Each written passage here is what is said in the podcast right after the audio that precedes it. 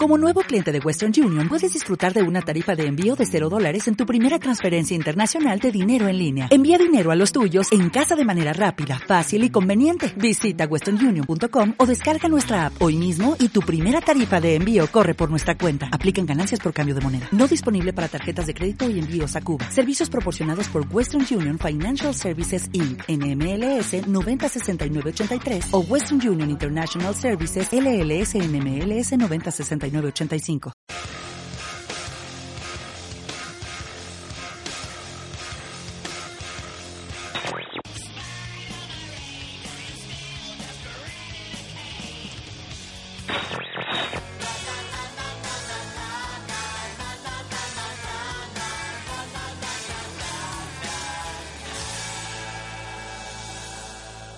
Buenas tardes, queridos oyentes. Estás en el 102.4 de la FM. Comenzamos el tercer programa de, de, agosto. Sabes que estamos abiertos por vacaciones. Comenzamos el programa número 27 de Bienvenido a los 90.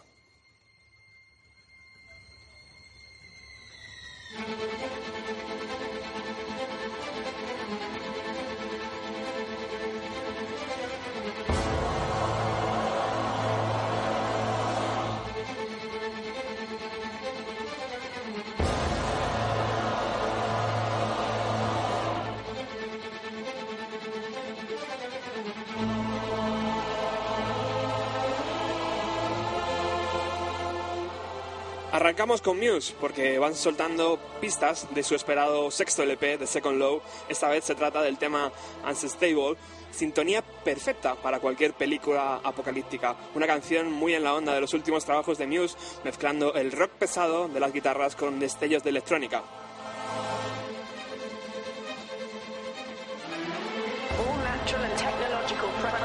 Proceed in such a way the availability of the remaining energy decreases. In all energy exchanges, if no energy enters or leaves an isolated system, the entropy of that system increases.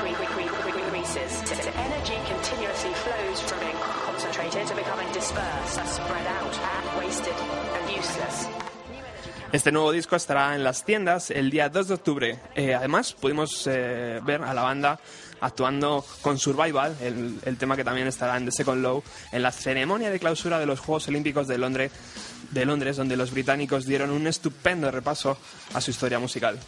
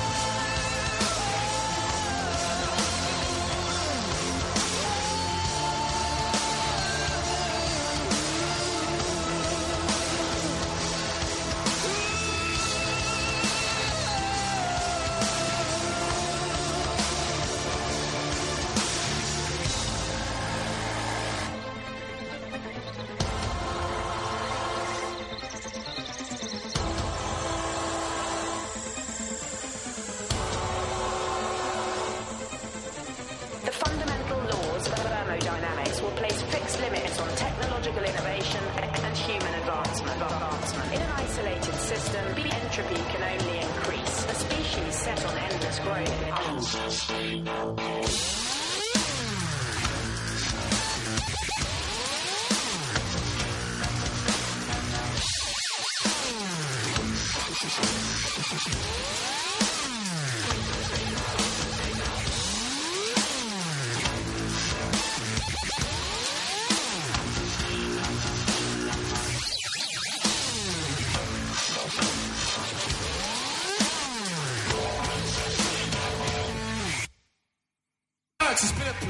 esperar a, que, a tener el nuevo disco entre las manos y está claro que cuando lo tengamos vamos a disfrutar y vamos a hacer un programa especial.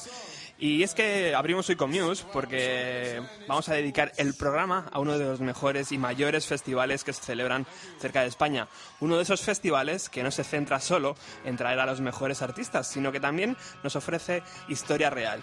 Tal vez por eso sea el festival que 42 años después de su primera actuación siga más vivo que nunca. Hablamos de Glastonbury.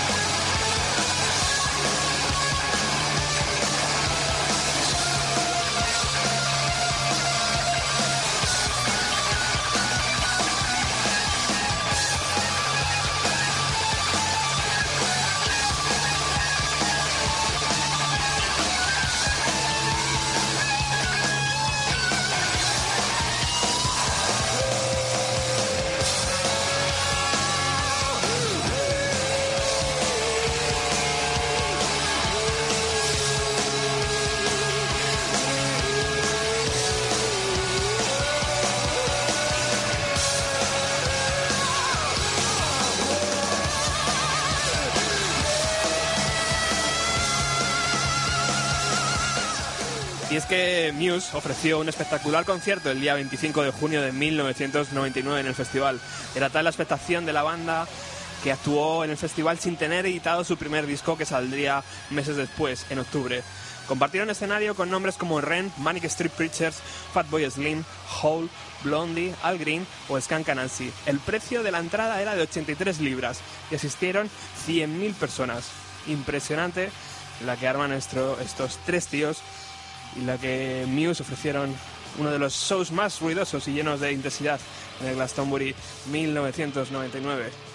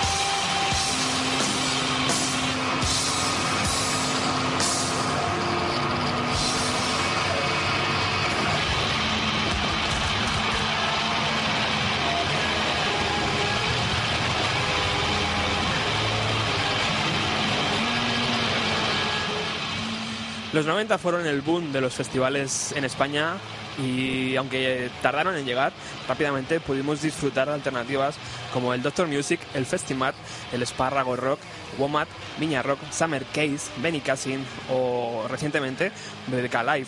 Muchos se han quedado por el camino y no han logrado celebrar ediciones seguidas, perdiendo así autenticidad. Otros, como Benny Cassin, ha sido vendido a compañías inglesas, dejando ver el tremendo negocio lucrativo que hay detrás de la organización de un festival musical. En Inglaterra pasó algo similar, pero amplificado. Una enorme cantidad de festivales y de propuestas volan el país ofreciendo diferentes alternativas, pero solo hay uno que logra vender todos los tickets sin anunciar una sola banda en su cartel. Hablamos de Glastonbury, claro.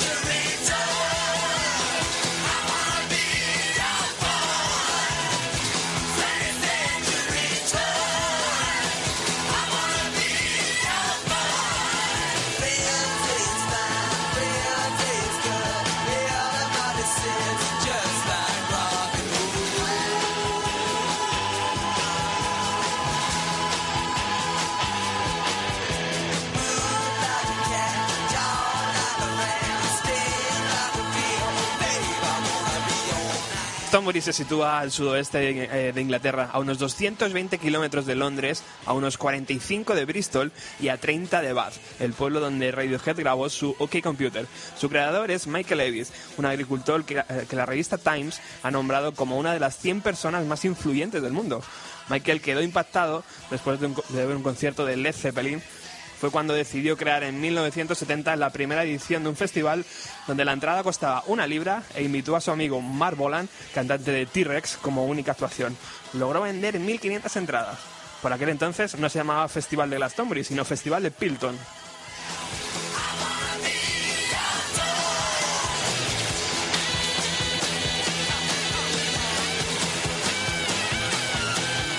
Al año siguiente lograría atraer a 12.000 personas con David Bowie como cabeza de cartel. Y las cifras han seguido creciendo, aumentando cada año.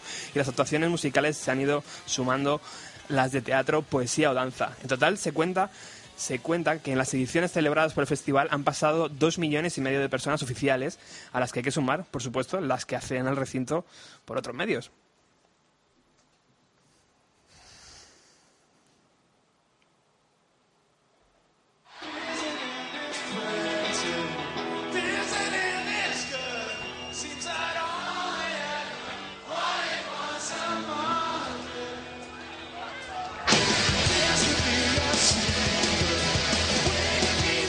Gran parte de la recaudación va destinada a organizaciones benéficas.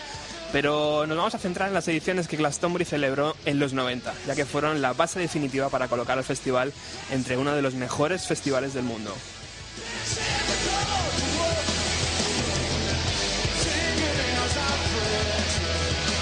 Por eso viajamos a 1998, enseñamos nuestra entrada a los seguratas y si miramos el cartel podemos ver a Blur, Primal Scream, Robbie Williams, Tori Amos, Pool, Bob Dylan, The Chemical Brothers o los Foo Fighters como principales artistas.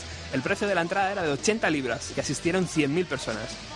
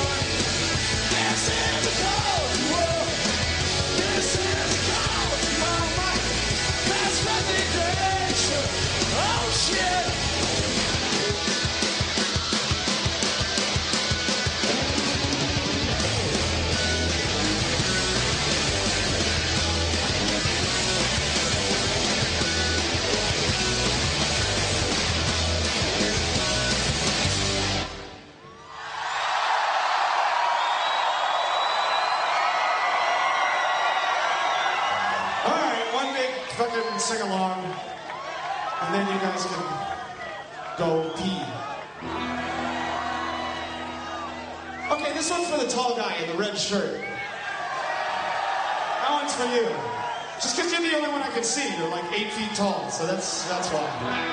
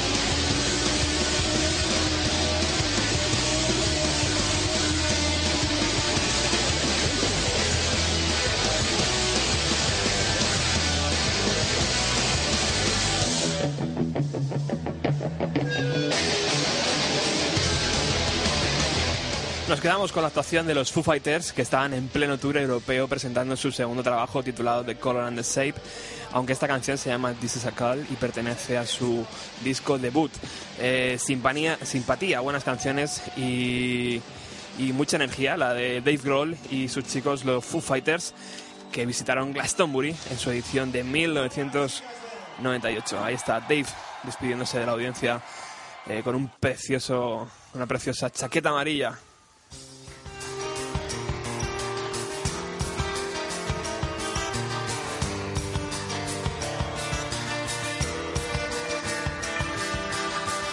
Pero nos metemos de lleno en Glastonbury 1997, tal vez uno de los años claves del festival, con bandas como The Prodigy, Smashing Pumpkins, Massive Attack, Ray Davis, Supergrass, Kula Shaker, República, Ash, Placebo, Neil Young, Sting o unos chicos británicos llamados Radiohead.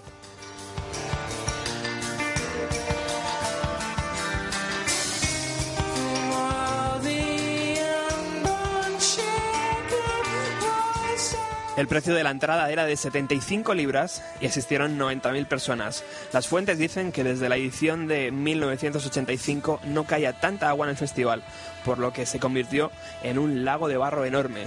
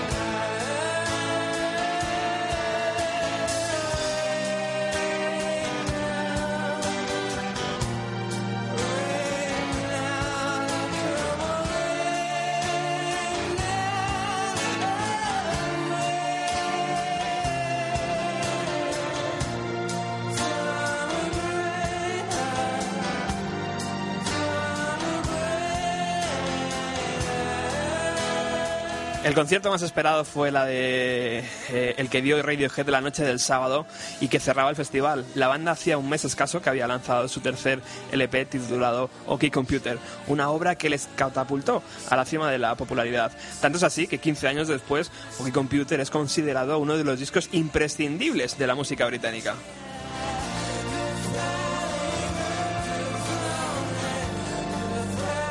Otro de los momentos claves para la Radio Nacional Española la vivimos en este Glastonbury 1997 porque iba a ser la primera vez que un canal de radio de nuestro país eh, iba a cubrir el festival. Gracias a la perseverancia de Paco Pérez Brián, Radio Nacional de España, en concreto Radio 3, viajó hasta la granja para retransmitir ese directo eh, para retransmitir en directo lo que estaba ocurriendo en los escenarios del festival. Hemos recuperado un pequeño audio de aquella transmisión y la vamos a escuchar ahora en cuanto los chicos de Radiohead, los chicos de Oxford terminan su actuación en el Glastonbury 1997.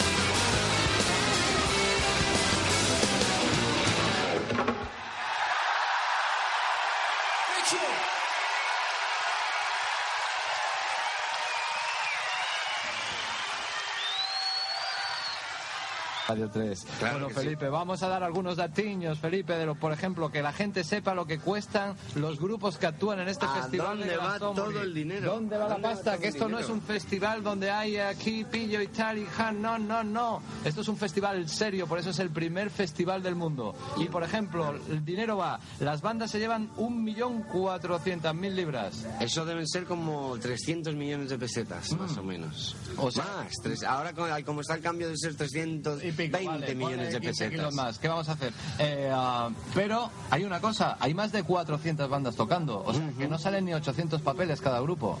No, claro, lo que pasa es Ah. que habrá grupos que se llevarán, se llevarán sus 50.000 pesetillas y habrá otros grupos que se llevarán sus, sus, sus Sus menos. Vamos a, vamos a, vamos a ir rápido con alguno de los, eh, de los datos y De costos. Por ejemplo, en policía y seguridad se llevan casi tanto como las bandas, 700.000 libras. La mitad de lo que cuestan las bandas les cuesta la policía. Decía Felipe, dice, pues casi prefiero ser policía a ser el cantante del grupo tal, ¿no? Pearl Jam, claro. Es- es- no, puede ser o comisario de policía o Eddie Vedder.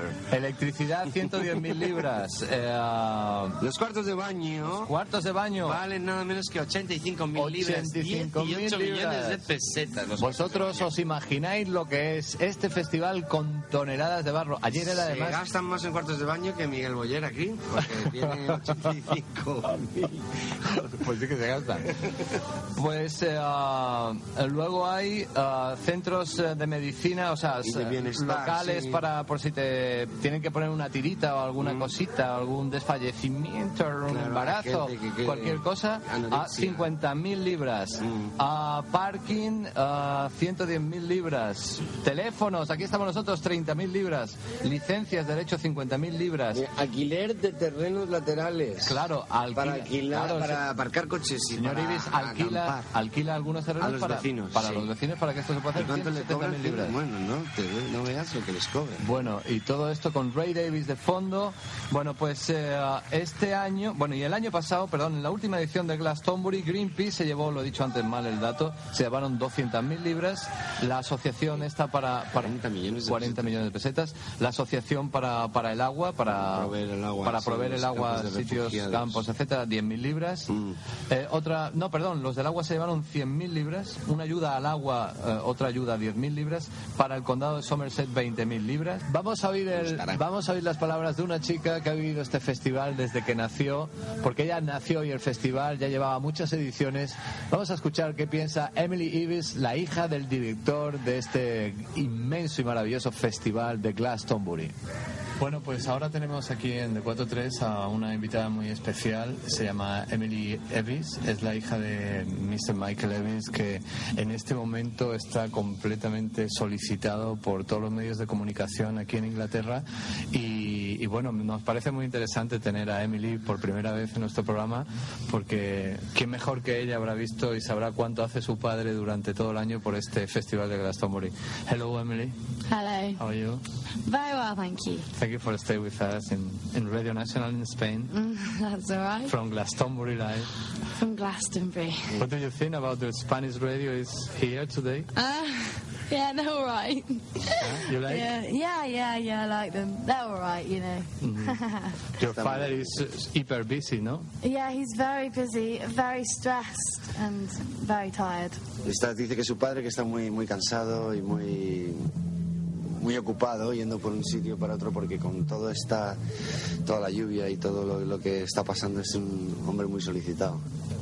Emily se acuerda desde pequeña cómo vivió los primeros Glastonbury que ella recuerde. So how, how was it like growing up and and seeing the festival every year or almost every year? I mean, you you should have like very fond memories of your childhood uh, with the festival. Well, I do, yeah. I mean, I went through a stage for about the first sort of seven years of my life, basically hating it and shouting at people out the window, telling them to go home to their own gardens, and you know. And then I went through a stage of like really enjoying mixing with the pop stars. You know, it was quite good because I could like mix with people. But it's, I love it. I love it now. It's great. Dice que sí, que le- eh, desde pequeñita, al principio, los primeros siete años de su vida, dice que no le gustaba porque había mucha gente ahí en, en la explanada delante de su casa, que era la gente que asistía al festival y ella desde la ventana les gritaba, iros, iros de mi casa. Pero luego ya que cuando ya creció le, le empezó a gustar mezclarse con la gente, con lo- las estrellas de rock, con, con todo el público que viene y le encanta, y le gusta muchísimo. Eh, ¿cuál, ¿Cuál fue el primer artista que ella sintió gusto de decir, ah, estoy con este, voy a estar con él, voy a verlo, voy a disfrutar de su concierto? What was the, the first artist that you actually met, that you really wanted to meet, and then you, you just happened to to meet him? Or, uh, Um, well, there were quite a few small ones throughout my childhood, but the first major one was probably Noel Gallagher. Noel from Gallagher. Oasis, yeah. In Because I was always quite a fan in '95, yeah. That's only a couple of years ago. Yeah. So, but I mean, I was always a massive fan. It was really, really good to meet him. Nice, nice guy. dice que Noel Gallagher, que es uno de, bueno, que hab- había conocido muchas personas antes de las que tenía ganas de estrellas o gente menos famosa, pero que Noel Gallagher cuando lo conoció solo hace dos años, que ella era una verdadera fan y tenía muchas muchas ganas de conocerle y que es un chico muy simpático. ¿Cuándo? ¿Piensa ya en el futuro dirigir este festival? Do you think that in the future would you, would you organize the, the festival? Um, probably, yeah, in like later on in life, once I've sort of pursued a career in something else. Um, I want to get involved with the media and something along those lines because it's just been basically forced upon me since I was really little. I couldn't not do it. Right. But like later on in life, yeah, definitely. Ajá. Dice que sí, que al- más tarde en, en su vida, cuando haya ya hecho una carrera, haya estudiado, ella misma se haya buscado su futuro, y porque dice que además parece que es una cosa que, que le han forzado a ello, que está prácticamente obligada, porque desde pequeñita lo ha estado viviendo y en su casa siempre están viviendo el ajetreo y en las idas y venidas con los papeles, los conciertos, las- los contratos, que sí, que sí, de- sí lo organizaría ella en- en un futuro.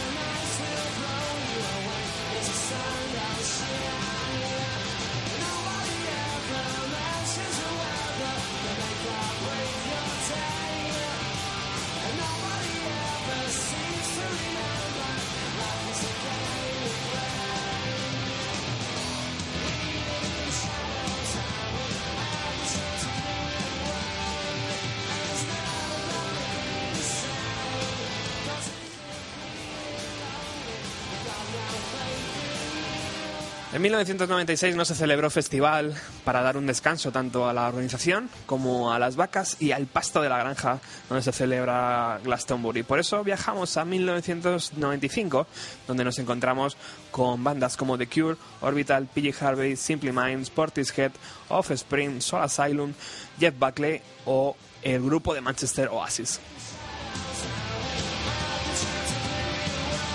El precio de la entrada era de 65 libras y asistieron 80.000 personas. Oasis, que es el grupo mimado por Michael Levis, actuaron en Glastonbury en 1990 1994 cuando no eran tan conocidos y volvieron al año siguiente eh, antes de lanzar eh, What the Story Morning Glory y al, al poquito de haber lanzado su primer single So I Say.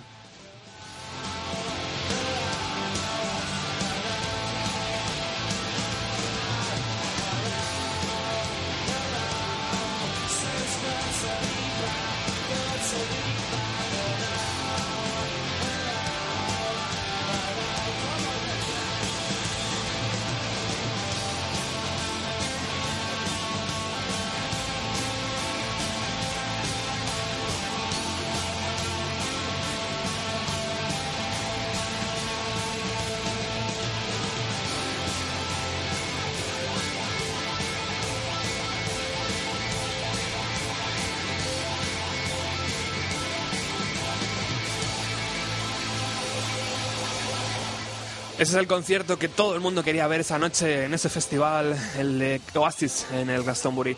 1995 fue también el primer año en el que el festival puso una carpa de baile para responder a la creciente popularidad de la música dance.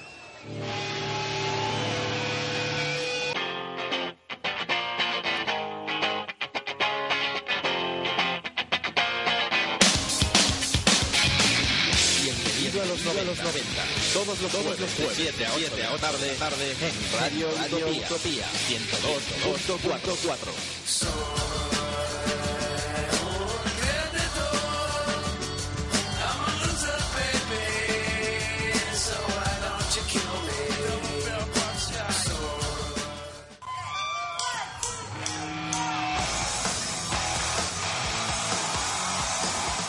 Se dice que 1994 fue el año donde Estados Unidos dio el relevo musical al Reino Unido. El escenario principal, llamado Pirámides, se quemó una semana antes del festival, lo que hizo que se construyera un escenario principal temporal.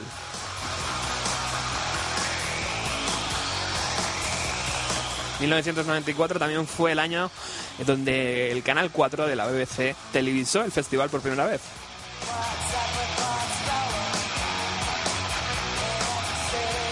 Esta edición contó con Björk, Manic Street Preachers, Spin Doctors, Orbital, Van Morrison, Lemonhead, Elvis Costello, Oasis, como hemos dicho antes, Blur, Race Against the Machine, Johnny Cash, Radiohead o las chicas eh, L7.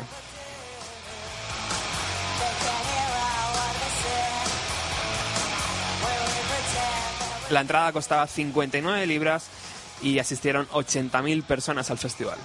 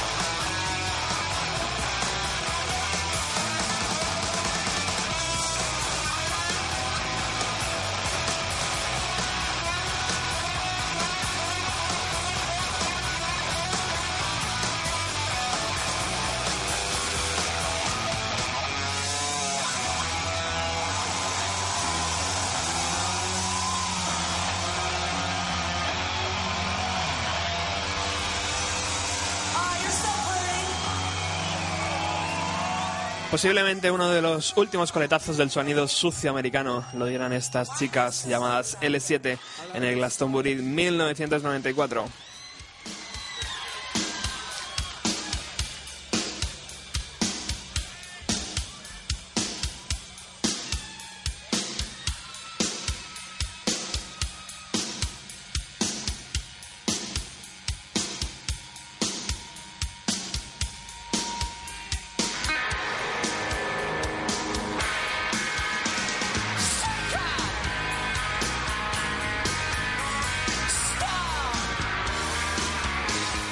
entramos en Glastonbury en 1993, que contó con Lenny Kravitz, Velvet, Velvet Underground, Primal Screen, The Black Crowd o Sweat, entre otros.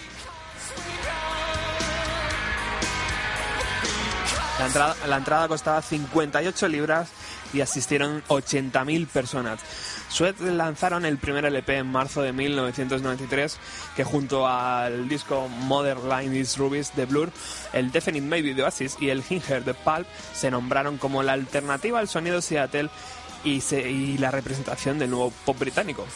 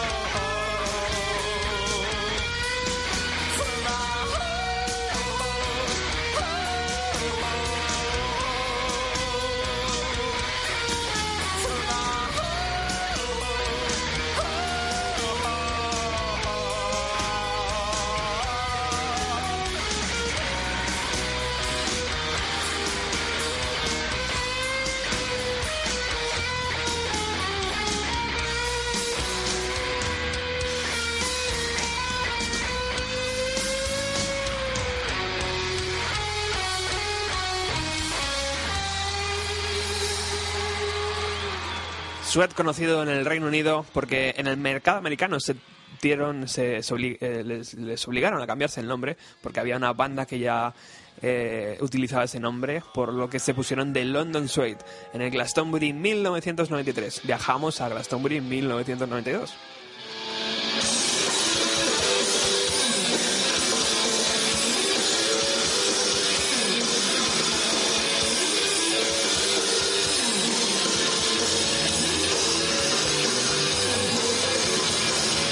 Seguramente nadie se imaginaba que este grupo llamado Blur, formado por cuatro eh, niños bien vestidos y muy ruidosos del norte de Londres, eh, estaban, estaban eh, ofreciendo uno de los conciertos que posteriormente iban a representar al pop británico.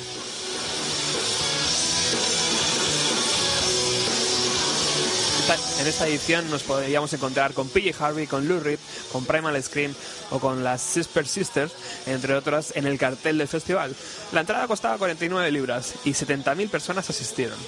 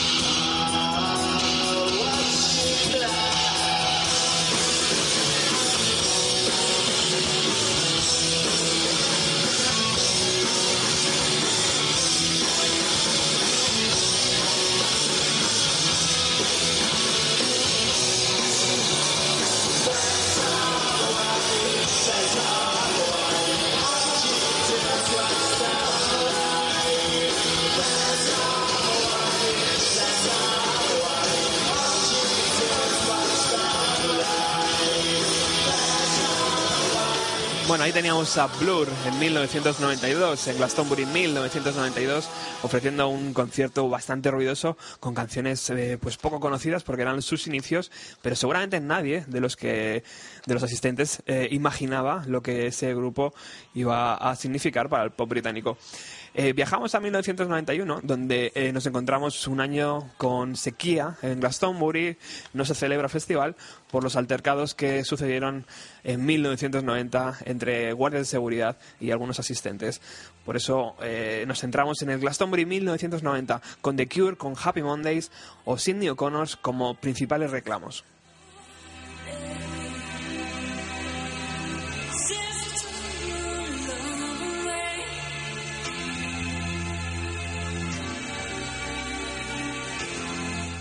La entrada costaba 38 libras y asistieron 78.000 personas. La irlandesa Cindy O'Connor llenó el escenario principal del festival eh, gracias al éxito mundial que eh, Nothing Compares to You eh, le había otorgado. Canción escrita por Prince hace bastantes años, pero que ella adaptó y que gracias a su melodía vocal eh, consiguió colocar en las primeras posiciones de las listas de éxitos.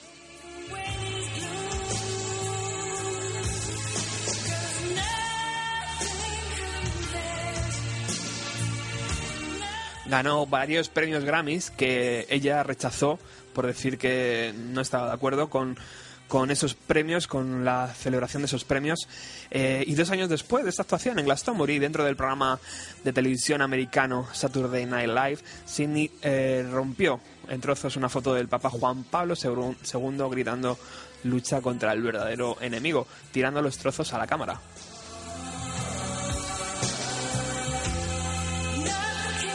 Años después eh, dijo que estaba arrepentida de aquel hecho eh, y la vida de esta artista pues bueno ha ido cambiando según ha pasado los años. Eh, últimamente eh, se la ha podido ver eh, pues, con algunos síntomas de, enfermedad. dicen que tienen una pequeña depresión. Bueno, eh, en, los 90 desde luego Cindy O'Connor era un referente para la música y aquella imagen de esa chica con la cabeza rapada, ¿os acordáis?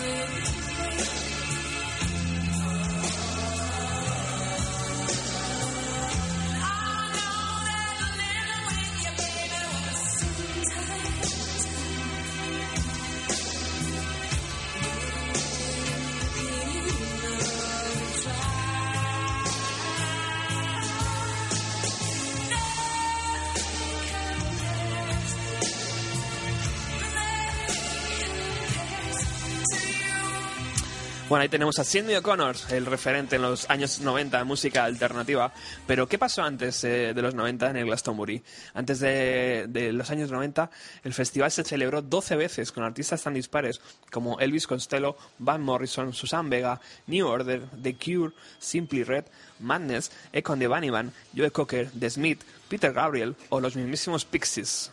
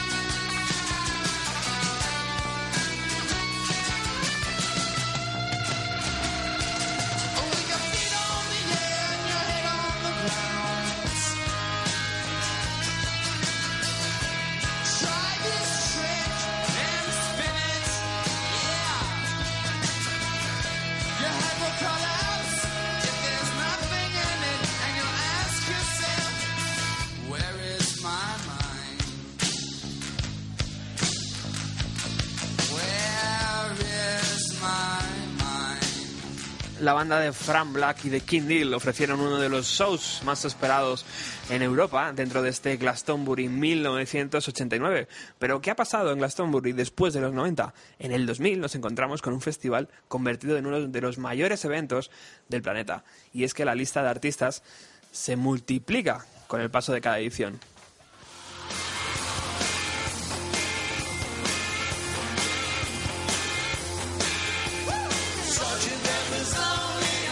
David Bowie, Travis, The Chemical Brothers, Muse, Coldplay, Coldplay, Cypress Hill, eh, Rod Stewart, Stereophonics, The White Stripes, Roger Waters, Rem, Radiohead, Moby, Manic Street Preachers, The Flaming Lips, Yes, Primal Scream, Oasis, James Brown, King of Leon, Morissette, eh, The Killers, New Order, Elvis Costello, Brian Wilson, Arctic Monkey, The Who, Arcade Fire, Annie Winehouse, eh, Jay Z, eh, The Verve, Leonard Cohen, Neil Diamond, Neil Young, Bruce Springsteen, Blur, The Prodigy, Lady Gaga, Gorillaz, Stevie Wonder, Ray Davis, Shakira, U2, Beyoncé, B.B. King, Morrissey, Pool o el mismísimo Paul McCartney, el único Beatle que ha actuado en el Festival de Glastonbury.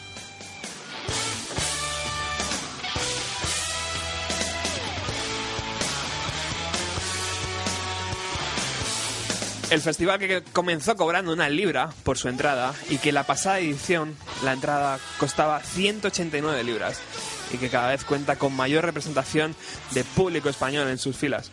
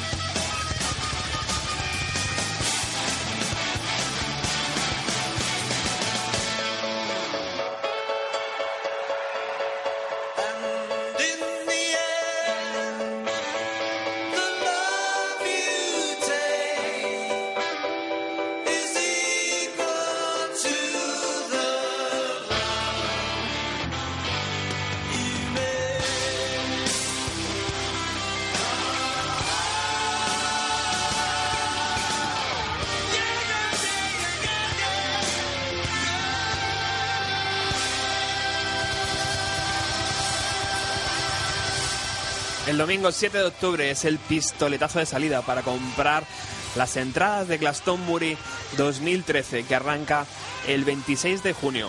Quedan 51 días. Recordarlo bien porque se agotan enseguida.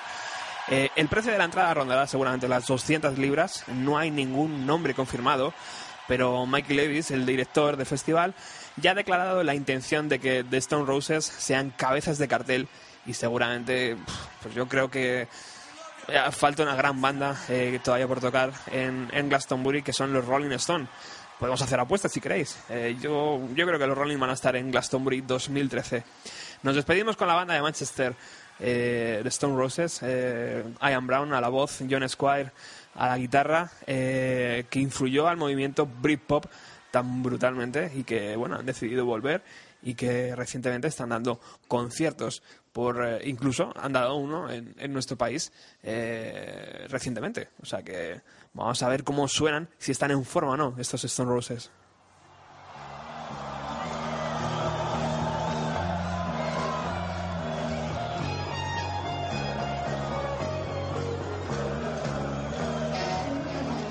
Y nada más, nos despedimos. Nos hemos pasado un poquito de la hora, pero bueno, hemos tenido ahí problemillas técnicos. El próximo jueves regresamos, cuarto programa.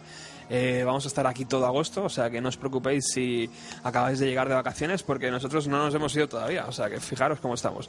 Eh, el próximo jueves regresamos, ha sido un placer estar con vosotros. Eh, recordad que eh, tenéis un blog www.bienvenidolos90.blogspot.com, ahí tenéis el acceso a todos los podcasts y a todas las noticias relacionadas con el programa. Un fuerte abrazo.